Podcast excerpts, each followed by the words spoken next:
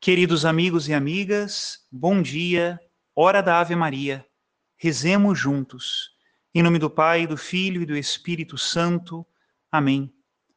Rainha do céu, alegrai-vos, aleluia, porque aquele que merecestes trazer em vosso seio, aleluia, ressuscitou como disse, aleluia.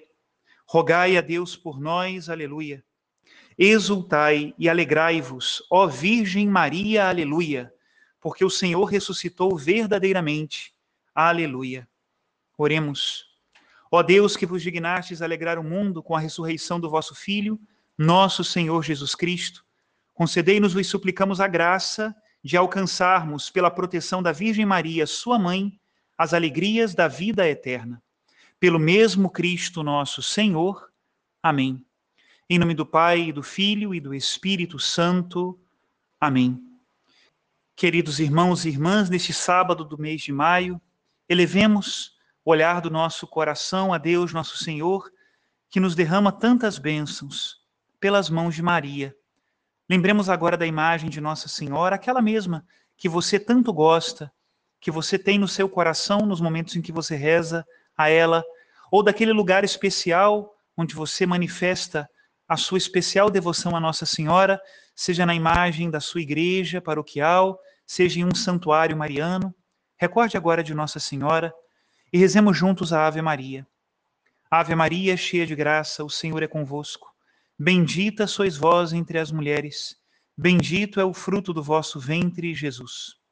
Santa Maria, Mãe de Deus, rogai por nós, pecadores, agora e na hora de nossa morte. Amém. Em nome do Pai, do Filho e do Espírito Santo. Amém. Rezemos juntos a oração da liturgia de hoje. Deus eterno e todo-poderoso, vós nos fizestes participar de vossa própria vida pelo novo nascimento do batismo.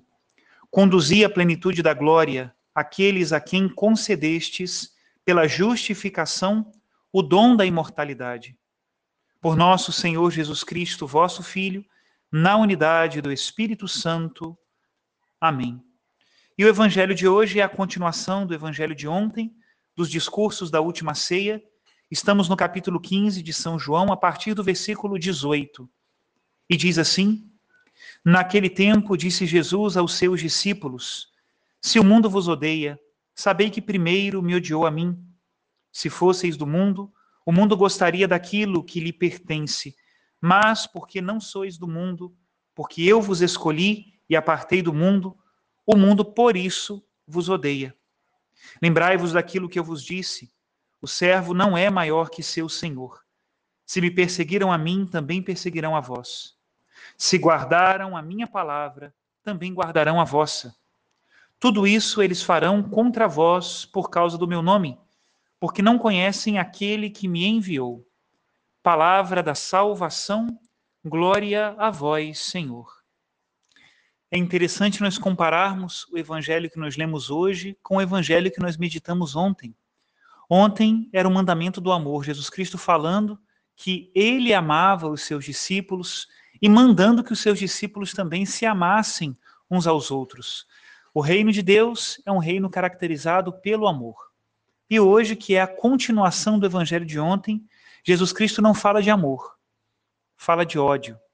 E essa relação de ódio acontece entre o mundo e Deus.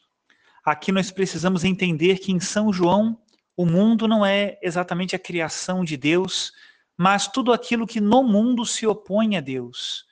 E nesse sentido há de fato uma relação de ódio. O movimento que o Senhor descreve no Evangelho é Deus escolhendo os seus do mundo. E parece que basta que aconteça esta eleição para que imediatamente o mundo se coloque contra os escolhidos de Deus. E nesta oposição nós vemos a identificação entre o mestre e o discípulo. Assim como o mundo se opôs a Cristo, o perseguiu e o crucificou, o mundo também se opõe àqueles que são de Cristo, os persegue e quer a sua morte. Outro elemento de identificação também é que aqueles que escutaram a palavra de Cristo também escutarão as palavras dos discípulos de Cristo. Assim diz o Senhor no Evangelho: Se me perseguiram a mim, também perseguirão a vós. Se guardaram a minha palavra, também guardarão a vossa.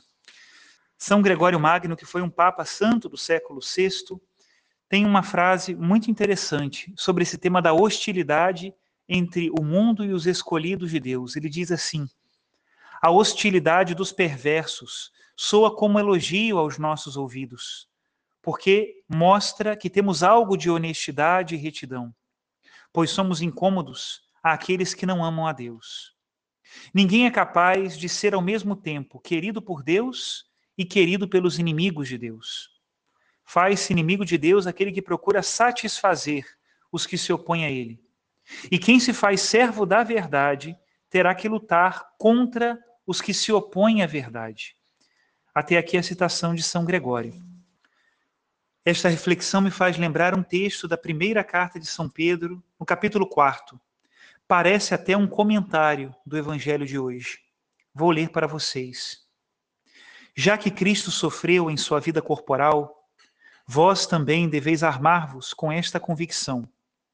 Aquele que sofreu em sua carne rompeu com o pecado. Assim, ele viverá o restante de sua vida na carne, guiado pela vontade de Deus e não por paixões humanas. Basta o tempo que passastes praticando os caprichos dos pagãos, entregues à dissolução, paixões, embriaguez, comilanças, bebedeiras e idolatrias abomináveis. Agora eles estranham que não mais vos entregueis à mesma torrente de perdição e vos cobrem de insultos. Mas eles terão de prestar contas àquele que está pronto para julgar os vivos e os mortos. E agora passo ao versículo 12.